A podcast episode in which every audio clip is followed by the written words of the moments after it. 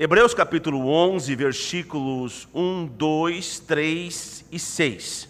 Assim diz a palavra de Deus: Ora, a fé, a fé é o firme fundamento das coisas que se esperam e a prova das coisas que não se veem. Porque por ela os antigos alcançaram testemunho. Pela fé, entendemos que os mundos, pela palavra de Deus, foram criados de maneira que aquilo que se vê não foi feito do que é aparente, do que é visível. Versículo 6: Ora, sem fé é impossível agradar-lhe. Porque é necessário que aquele que se aproxima de Deus creia que ele existe e que é galardoador dos que o buscam. Os amados podem se sentar. Bom, Emerson já orou para nós essa manhã, então vamos ao que Deus tem nos preparado. Nós temos aqui esse texto, e esse texto possivelmente é um dos textos mais conhecidos no livro de Hebreus. Hebreus 11, a galeria da fé. Nós temos aqui a menção de vários homens, algumas mulheres, que alcançaram, alcançaram essa essa deferência especial do Espírito Santo de Deus e foram mencionados nesse capítulo maravilhoso. Na igreja nós falamos tanto sobre Deus, nós falamos sobre quem Deus é, mas nós falamos sobre quem Deus é, tendo como base a maneira como Deus se relaciona conosco e a maneira como nós nos relacionamos com Deus. Um conhecimento mais profundo de qualquer pessoa, ele sempre, sempre tem como base um relacionamento íntimo com essa pessoa. Nós podemos dizer que nós conhecemos Jair Bolsonaro, mas nós não conhecemos de fato esse homem. Quem conhece o presidente ou quem conhece qualquer outra outra personalidade, conhece de verdade quando você tem um relacionamento com essa pessoa. Então, o nosso conhecimento de Deus, ele flui não de ouvir de Deus, não de conhecer quem é Deus nas suas generalidades, mas o nosso conhecimento ele é calibrado a partir do momento que nós nos relacionamos com ele e ele se relaciona conosco. Quando eu era pequeno, e até hoje, mas uh, eu passava mais tempo pensando sobre isso. Quando eu era pequeno, eu era fascinado com aranhas. Eu, ah, eu apanhava aranhas, colocava aranhas em um vidro, em algum tipo de, de receptáculo, e eu ficava observando as aranhas. Eu alimentava as aranhas de outros animais. E eu ficava ali olhando era o meu pequeno Discovery Channel no tempo que não havia Discovery Channel. Haviam apenas quatro ou cinco canais. Era a minha, minha natureza, um pedaço, uma parte da natureza minha. Eu ficava observando as aranhas, a maneira como elas agiam. Em algumas ocasiões, as aranhas até tiveram aranhinhas ali. Eu fiquei horrorizado quando a aranha, ela comeu algumas de suas aranhinhas mas foram aprendizados ah, sobre aquele animal que ainda hoje é, eu creio ser muito fascinante. Animais são fascinantes. Você olha para a natureza e nós todos ficamos fascinados com a natureza. Parece que hoje existe uma quase adoração aos animais. A fascinação ela deixou de ser sadia em muitos casos. Você entra em mercados hoje e a, as prateleiras e o corredor onde alimentos e apetrechos para animais parece que cresce cada vez mais. Parece que você hoje tem e dá uma importância muito maior para os animais do que para os humanos. Existem cidades no mundo onde existem mais animais de estimação do que crianças. Eu, no bairro onde eu moro, eu frequentemente vejo, especialmente por causa dos prédios, muitos prédios que ali existem, eu frequentemente vejo, não é, pessoas andando com os seus animais, com os seus bichinhos. Nada de errado em ter um animal, mas ah, é errado quando você começa a adorar o animal. Eu fiquei horrorizado ao saber, algum tempo atrás, que algumas mulheres, elas muito jovens ainda, decidem não ter crianças. Elas tomam a decisão de que elas querem ter uma carreira, de que elas querem é, crescer profissionalmente falando, de que elas querem viajar, de que elas não querem ter crianças. E elas vão tão longe ao ponto de retirar o útero para que não tenham problemas com todas as todas as coisas que o corpo de uma mãe faz para se preparar para uma criança. Eu fiquei horrorizado ao saber disso, que jovens elas tiram seus úteros para não terem que se preocupar com crianças, não fazem parte, crianças não fazem parte da, da sua vida, dos seus planos. Então, nós vemos hoje que crianças têm sido sacrificadas de tantas formas diferentes no altar do egoísmo, no altar da falta de dessa desse sentido de família, de querer criar uma família, uma família que agrada a Deus. E aí nós temos os bichos de estimação, nossos cachorros, nossos gatos, nossos papagaios que ocupam esse lugar. Quando eu era pequeno não existiam lojas especificamente para animais e hoje tem se tornado um negócio lucrativo. Nós temos o irmão Nixon que trabalha nesse ramo, um ramo que não para de crescer. Por que eu digo tudo isso? Animais. Quando eu olho para a criação, eu vejo os animais e eu vejo o homem, eu vejo que a Bíblia fala sobre o homem de uma maneira diferente. A Bíblia nos diz que o homem ele foi criado à imagem e à semelhança de Deus. Quando a Bíblia diz que o homem foi criado à imagem e à semelhança de Deus, a minha conclusão deve ser essa: existe um potencial em nós que não é visto. Quando eu olho para o mundo hoje e eu vejo que o homem foi criado à imagem e à semelhança de Deus, mesmo o homem no pecado, eu vejo que existe algo a ser resgatado. E nós voltamos aqui ao nosso texto. E vamos começar não do começo do texto, mas do último versículo que nós lemos. A Bíblia fala: sem fé é impossível agradar a Deus. Existem tantos versículos que nós lemos e relemos e recitamos e nós não pensamos o que eles estão dizendo. Nós não refletimos sobre o sentido real dele. Eu quero crer que esse é um deles. Ora, sem fé é impossível agradar a Deus. Os batistas bíblicos têm como norma ter uma, uma divisa, um lema. Eu não sei se essa divisa que nós temos em nossa igreja, se ela é a mesma divisa em todas as igrejas batistas bíblicas. Mas o que eu posso dizer é que quando eu fui criado na igreja batista bíblica em Vila Brasília Machado, era a mesma divisa, ora sem fé. Eu não sei se é algo que é seguido por todas as igrejas. Mas eu sei que muitas igrejas batistas bíblicas elas recitam esse versículo maravilhoso. Ora, sem fé é impossível agradar a Deus. Mas eu preciso fazer perguntas.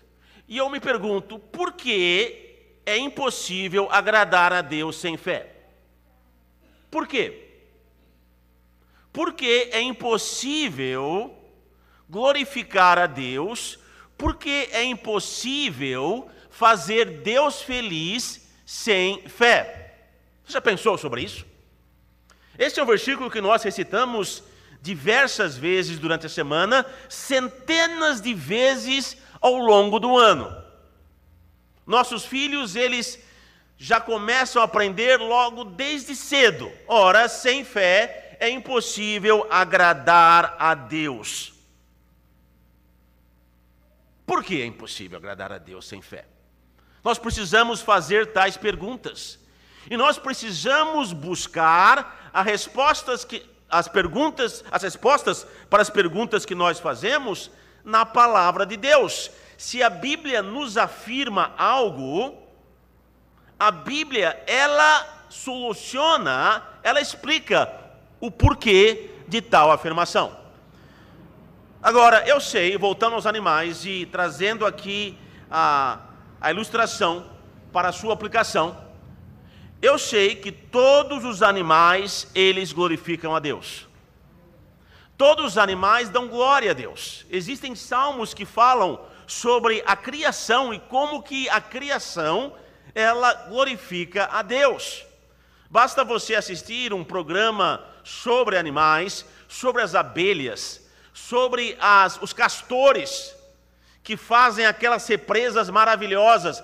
Eles glorificam a Deus naquilo que eles fazem. Agora, eles agradam a Deus. O castor ele agrada a Deus, a abelha ela agrada a Deus, mas eles não vivem pela fé.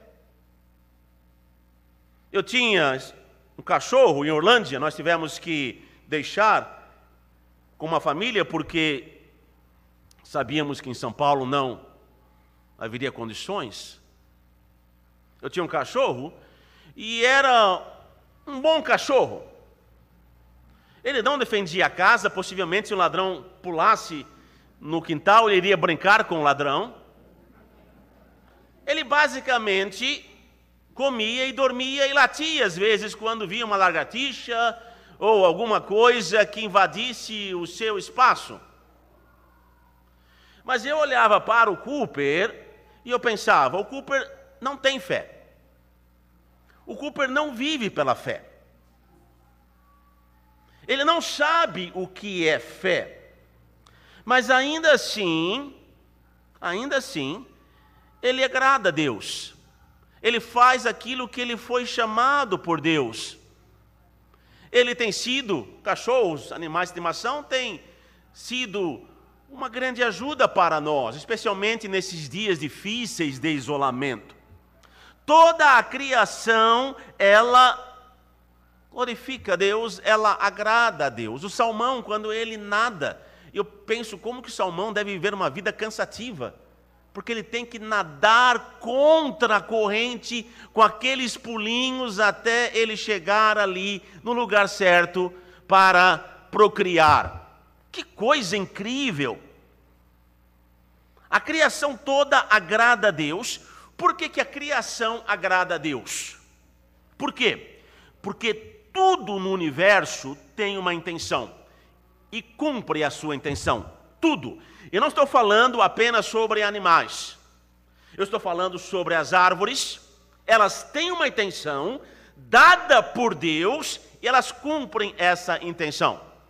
Estou falando sobre os vegetais, estou falando até sobre os planetas, sobre o Sol. O Sol tem uma intenção. Ele está exatamente onde ele deveria estar, ele proporciona a quantidade e a intensidade de calor e de luz suficiente para manter a vida na Terra.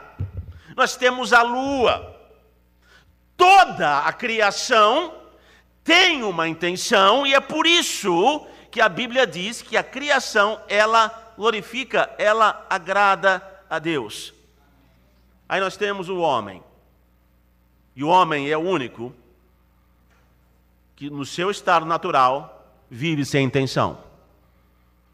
Vive sem a intenção, sem o propósito que Deus colocou no seu coração. O homem vive sem intenção, ou o homem vive abaixo da sua intenção. Por quê? Porque o homem não vive pela fé. É por isso que é por isso que é impossível agradar a Deus. Porque o homem é a única espécie em todo o universo que é capaz de violar a intenção, a intenção para a qual ele foi criado.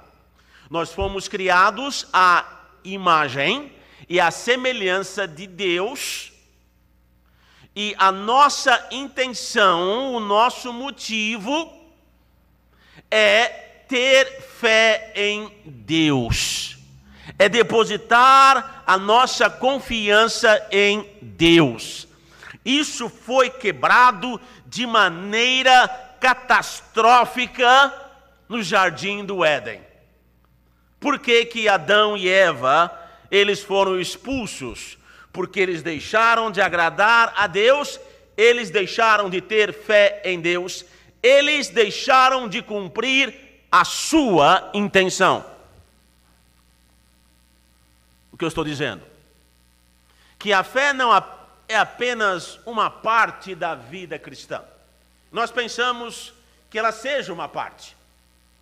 Que na nossa vida cristã nós temos várias facetas e várias partes, e a fé é uma delas.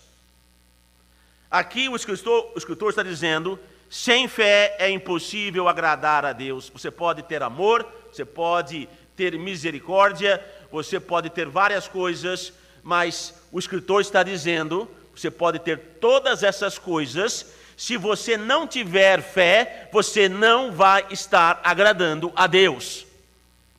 A fé não é apenas um ingrediente. A fé não é apenas uma parte. A fé, ela restaura a nossa humanidade. Ela restaura a nossa intenção. Nós fomos feitos para ter fé. Nenhuma outra, com certeza o sol não tem fé, o sol não é um, um ser vivo, a lua não tem fé, mas até os seres vivos, eles não têm fé.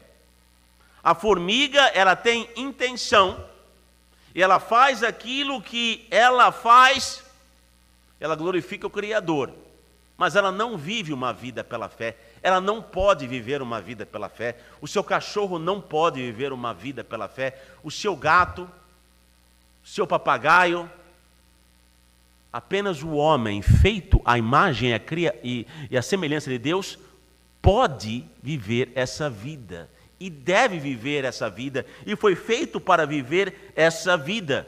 Viver uma vida sem fé é viver de forma subhumana, viver sem intenção, viver sem motivo. Nós temos o adjetivo desumano. Esse é um adjetivo que não está apenas presente na língua portuguesa. Nós temos esse adjetivo em quase todas as línguas, desumano. Você já assistiu o Discovery Channel ou talvez a Cultura? Você está assistindo ali e o cientista ali, o, o responsável pelo documentário, ele está filmando um leão. Um leão ali na planície africana. E ele está ali, ele está, ele vê um antílope. E ele está espreitando ali, ele usa, não é a sua cor, ele se esconde ali naquela vegetação que é quase a mesma cor que ele tem, e num piscar de olhos, com grande velocidade e ferocidade, o leão ele corre e ele chega no antílope. E você nunca pensa, como que esse leão é violento? Que tipo de abuso esse leão sofreu como leãozinho? Que tipo de abuso que o fez ser assim? Quem falhou com esse leão? Seus pais falharam na educação desse leão? Você não pensa assim. Nós olhamos para uma cobra.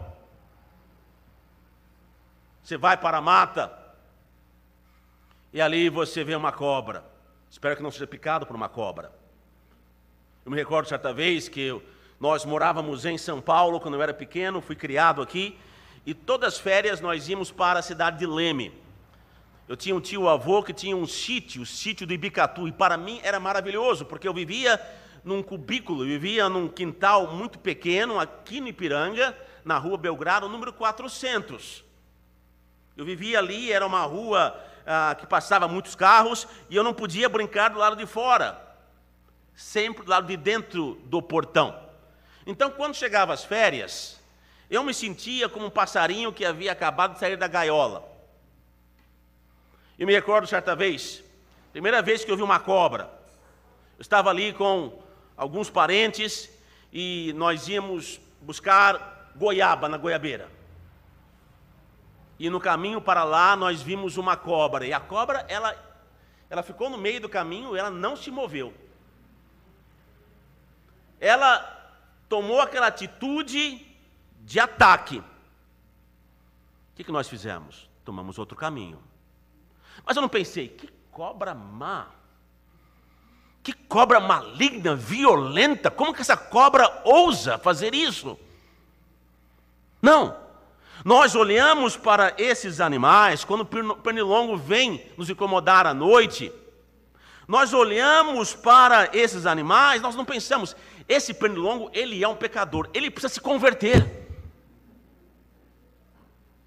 dos seus unidos, não me deixando dormindo, não me deixando dormir. Nós, nós olhamos para a natureza e nós não consideramos esses atos como sendo atos fora daquilo que faz parte da natureza. Mas quando nós vemos um pai ou uma mãe batendo numa criança até ela morrer. Quando nós vemos um pai, ele ver a casa pegando fogo e os seus filhos queimando vivos ali, esse pai não faz nada, nós dizemos: isso é desumano, isso é monstruoso, isso é maligno. Isso não está certo. Por quê? Porque nós sabemos que o homem foi feito para algo maior e melhor. E sempre que nós nos desviamos dessa intenção, nós aplicamos esses adjetivos. Porque o homem foi feito à imagem e à semelhança de Deus. Eu quero abrir um parênteses aqui, porque nós todos estamos horrorizados com aquilo que temos visto e ouvido nas notícias. Essa semana, nós soubemos de um outro caso sobre uma mãe que bateu, torturou a sua criança de três anos. Três anos. Quase um bebê. Como que é possível isso? Eu quero dizer para você que à medida que nós nos aproximamos do final dos tempos, o inferno vai começar a tomar algumas liberdades. E a maldade e a iniquidade do homem, ela vai aumentar.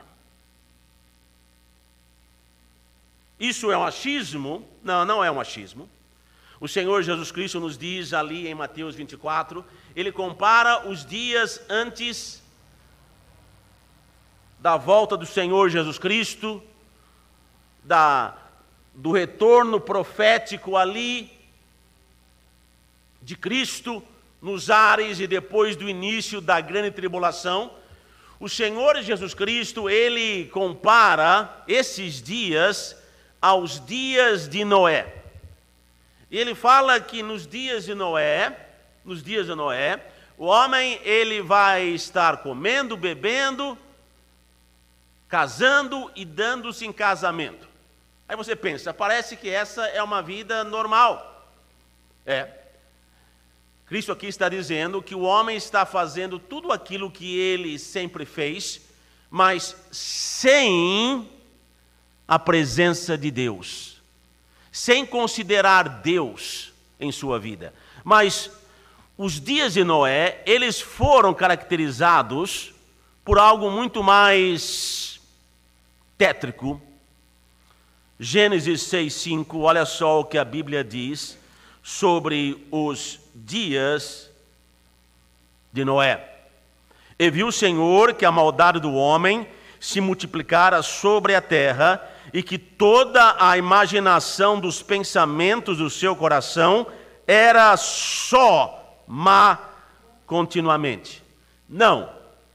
Gênesis não está descrevendo 2021. Gênesis está descrevendo os dias de Noé.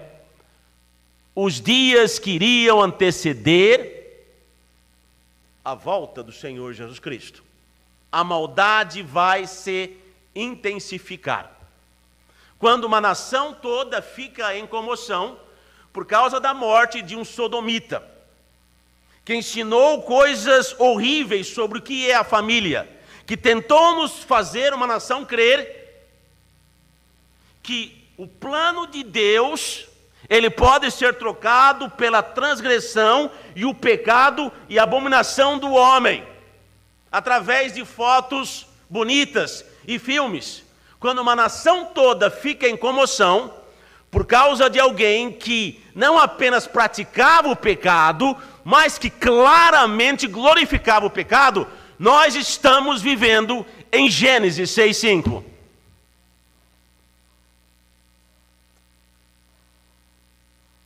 Mas em nossos dias, quando alguém morre, essa pessoa imediatamente vira um santo. Nós estamos nos dias de Noé. O homem deixou de ter a sua e cumprir a sua intenção.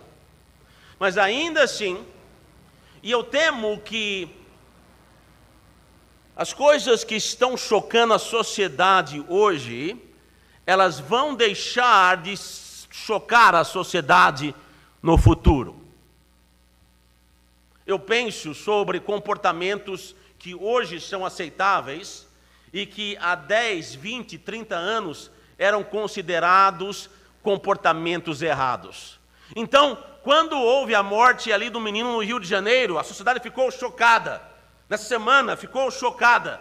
Mas a partir do momento que mais e mais iniquidade, mais e mais transgressão, ela começa a ocorrer, a sociedade começa a baixar a sua guarda. É dessa maneira que o pecado ocorre. E se você não acredita, apenas assista as notícias. E você verá que uma sociedade entregue ao pecado, ela perde a sua capacidade de se chocar com a iniquidade quanto mais o tempo passa. É o que a Bíblia chama de cauterização. Sem, sem fé, é impossível agradar a Deus. Um homem sem fé é um homem sub-humano. Aí nós temos o início do texto, que fala um pouco mais sobre a fé. O escritor diz: Ora, a fé é o firme fundamento das coisas que se esperam. Fé, então, é a confiança naquilo que esperamos. Os homens não têm confiança naquilo que eles esperam, os homens têm confiança naquilo que eles têm. Naquilo que eles têm. O crente, o cristão, ele tem fé naquilo que ele espera. Quando nós nos convertemos, algo muda dentro de nós.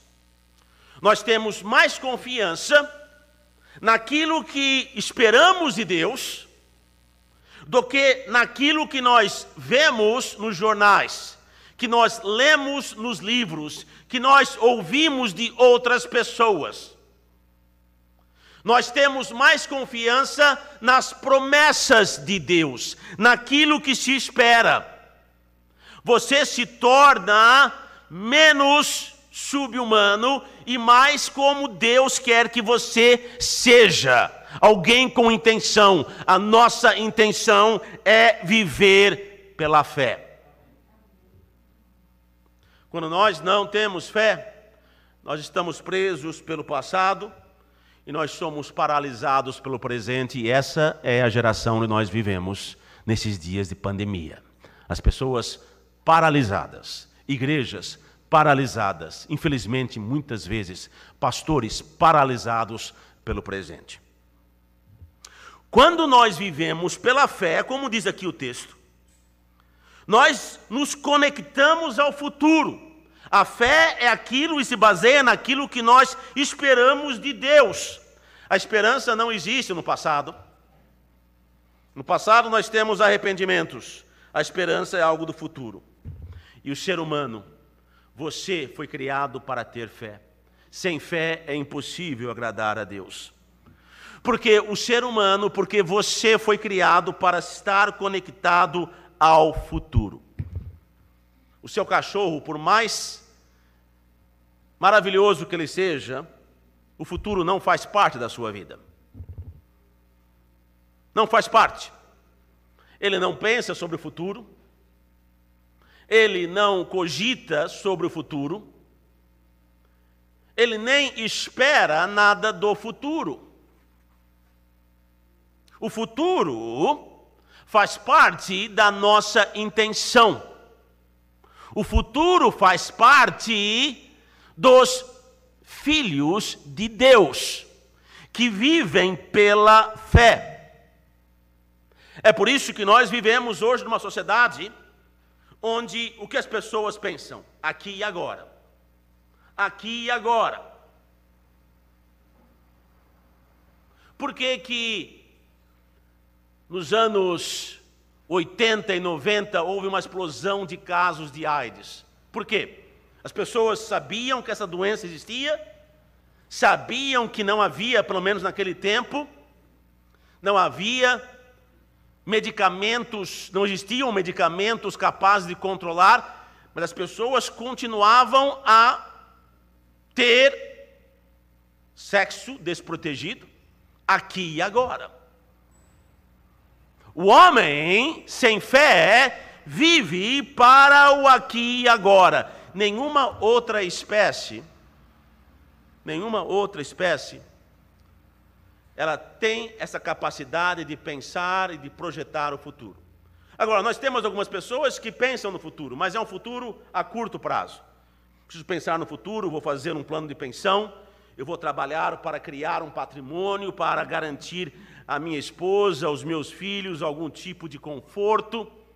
Eu não quero chegar na velha idade e ter que esmolar das pessoas, mas é um futuro a curto prazo sempre, sempre propenso a problemas e a mudanças.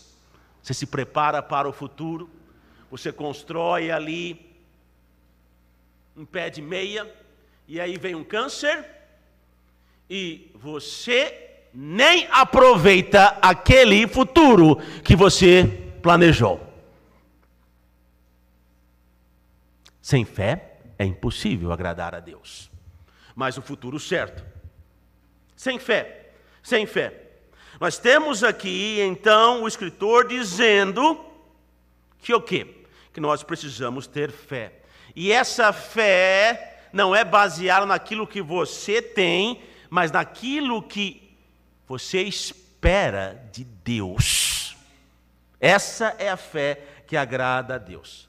Sabe, quando eu estou parado e a minha família me conhece. Às vezes parece que eu estou perdido, eu estou com os olhos vidrados em algum lugar, perdido em meus pensamentos. Às vezes eu penso sobre algumas coisas. Esses dias atrás eu estava pensando sobre como as coisas começaram. Como que foi a primeira pessoa que tocou um violino? Como que isso aconteceu? Como que a pessoa planejou criar um violino da madeira? Como que foi? E as cordas no lugar certo? Como que foi isso? Como que alguém descobriu que você podia comer shiitake shimeji? Alguns cogumelos são venenosos. E algumas pessoas comeram e morreram. Mas talvez alguém estava na floresta, estava com muita fome, não tinha nada além de desse cogumelo, cogumelo que é comestível. E ele falou: Bom, eu estou com fome, vou comer isso aqui mesmo. E ele sobreviveu. Ele falou: Eu gosto disso, talvez com um pouquinho de óleo. Talvez um dia com um pouco de peixe cru, com arroz. Isso vai, vai dar uma boa liga. Como que as coisas começam? De onde que o futuro vem?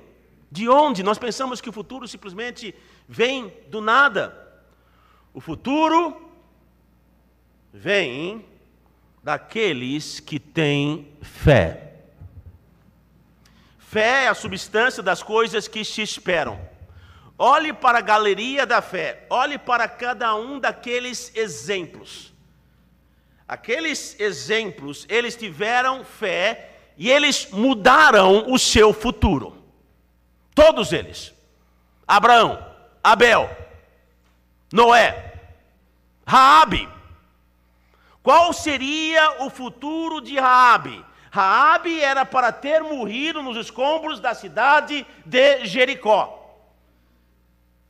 Aí vem uns loucos que moraram no deserto durante 40 anos falando sobre um Deus que eles serviam, Raabe havia sido criada na idolatria. Tinha ido ao templo todos os dias da sua vida. Ela sabia muito bem as rezas, o que ela fazia. Ela tinha tudo isso, isso que ela via. Ela via isso. Ela tinha ali em Jericó o templo onde ela adorava, isso é que ela via. Mas aí esses homens vêm e falam sobre um Deus que ela jamais viu. Sobre uma libertação que ela jamais experimentou.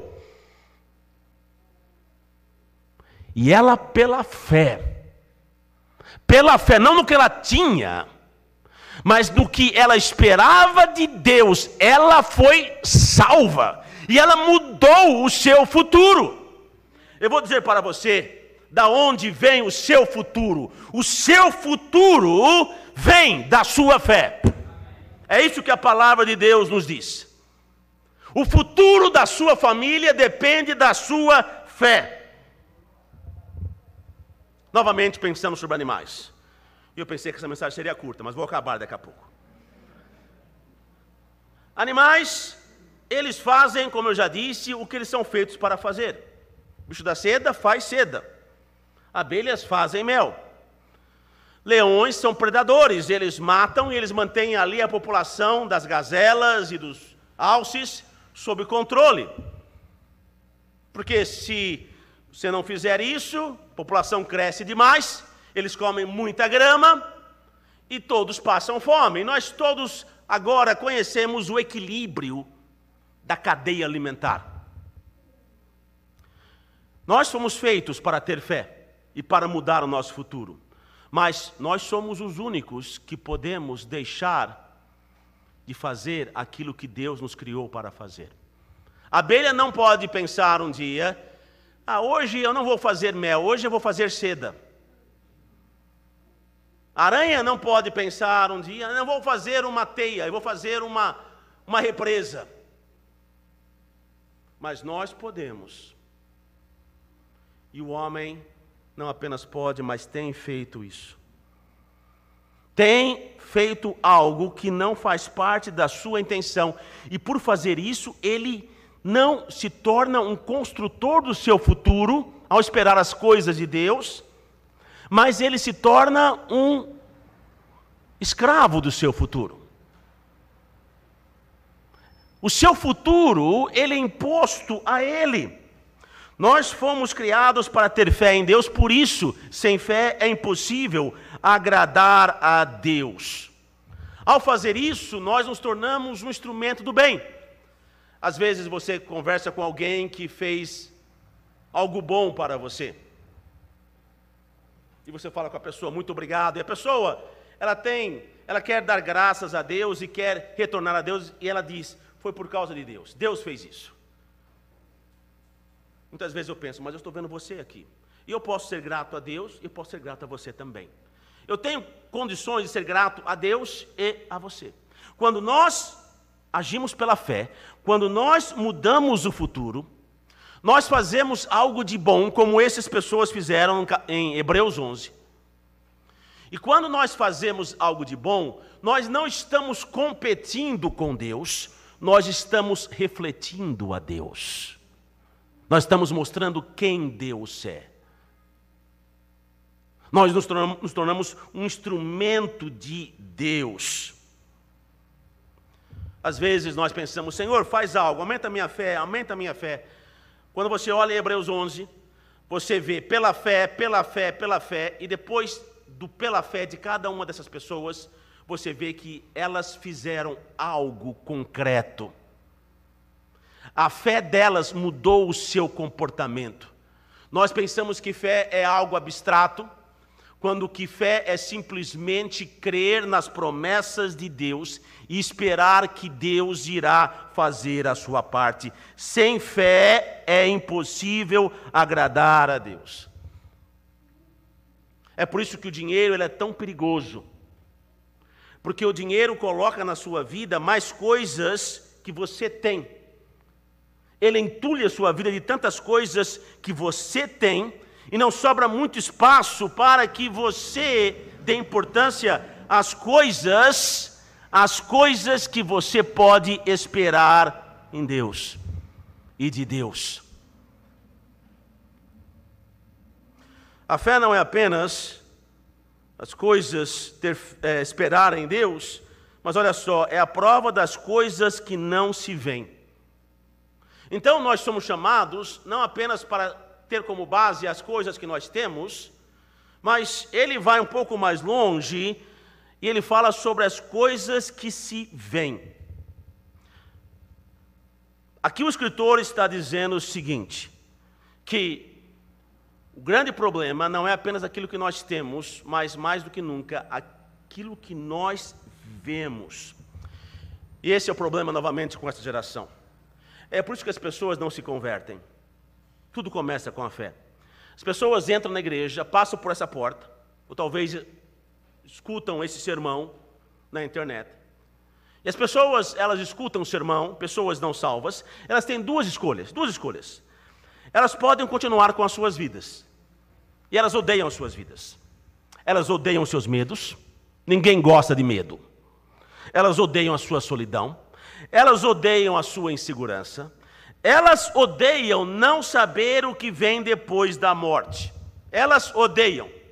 O mundo cria uma série de alternativas à reencarnação.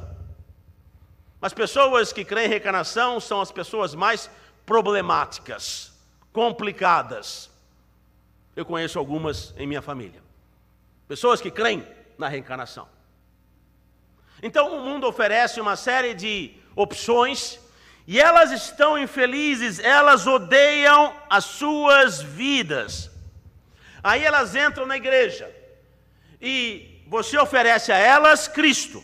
Cristo que liberta, que salva, que dá paz, e Cristo que dá a certeza da vida eterna, mas elas preferem aquilo que elas podem ver do que aquilo que é invisível. Elas preferem a vida que elas odeiam. Elas preferem viver na sujeira onde elas vivem do que esperarem o Deus que é invisível. Sem fé é impossível agradar a Deus. Fomos criados à imagem de Deus. Fé é ter a certeza sobre aquilo que eu não vejo, sobre aquilo que eu não posso ver. Olha, Escute, Se você tem certeza apenas do que você vê, você não é diferente do que o seu cachorro. Você não é diferente. Ah, mas tudo bem, não ser tão diferente do cachorro, até que é bacana, porque cachorros são, são fiéis. Eu chego em casa, o meu marido, ele dá um grunhido, cadê a janta? Chego em casa, minha esposa, fala, vai tirar o lixo. E o meu cachorro vem abanando o rabinho dele, me dá uma lambida, mostra que ele me ama, que ele sentiu falta de mim. Então, ser como cachorro não é tão mal assim, especialmente nesses dias. Sim, mas se você tem certeza apenas do que você vê, não, você não é apenas igual a um cachorro, mas você é igual um gato, um rato, uma lagartixa, uma barata, que apenas vive tendo como base aquilo que ela vê. Mas nós fomos criados para mais. Nós não fomos criados, e, e o ser humano não entende isso lá fora. Nós não fomos criados para viver dependendo daquilo que nós temos ou naquilo que nós vemos. Porque sem fé é impossível agradar a Deus. Deus está nos dizendo o quê? Está nos dizendo que todo homem tem quantos sentidos? Quantos são sentidos? Nós temos o sentido a mais. Nós temos o sentido da fé. Apenas o salvo pode ter esse sentido. E esse acaba sendo o mais importante de todos. Eu tenho mais coisa aqui, mas olha só, está descendo, descendo, não acaba nunca essa mensagem. Vamos chegar aqui na conclusão. Você, que ainda não é salvo, você tem que reconhecer que o homem, ao longo do, do tempo, o homem, ele perdeu a mão, perdeu algo no caminho. Esse algo é o caminho da fé. A fé, ela visualiza, ela cria futuros. Nós temos aqui o nosso templo. Nós estamos vivendo aqui na fé de alguém. Esse futuro, que para nós é o presente, foi a fé de alguém. Alguém que talvez nos anos 40, nos anos 30, talvez um fazendeiro norte-americano que chegou ali com a sua picape caindo aos pedaços, com os seus filhinhos ali vestidos de macacãos. Ele chegou numa igreja batista e ele colocou ali 20 dólares, 40 dólares, pela fé. E esse dinheiro proporcionou que um missionário viesse, abrisse o trabalho, almas fossem convertidas e o futuro mudasse. A sua vida mudasse. A minha vida mudasse. Um dia isso aqui foi um barranco. E nós estamos aqui caminhando na fé que o pastor João e aqueles membros fundadores tiveram para esse lugar. Hoje é vista, mas um dia não existia nada aqui, nada. Foi a fé. Foi a fé que Deus podia fazer do nada algo. Porque Deus sabe que nós podemos ter mais, fazer mais e crer mais. Oremos, Deus amado.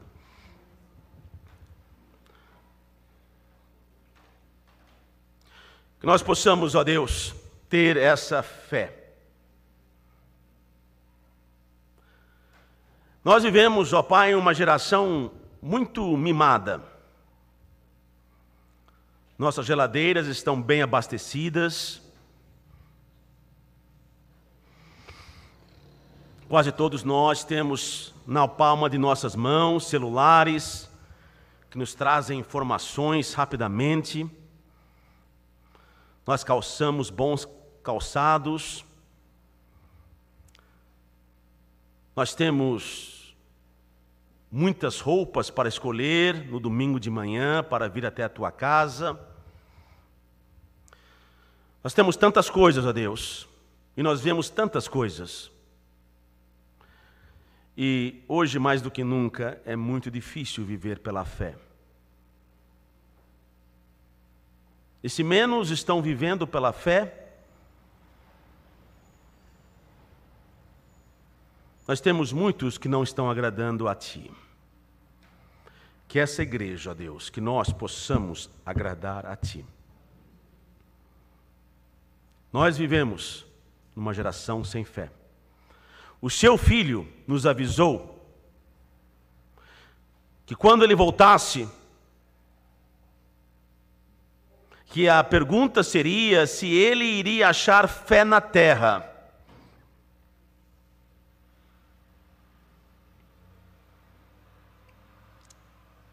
Nós vivemos nesses dias, ó Deus.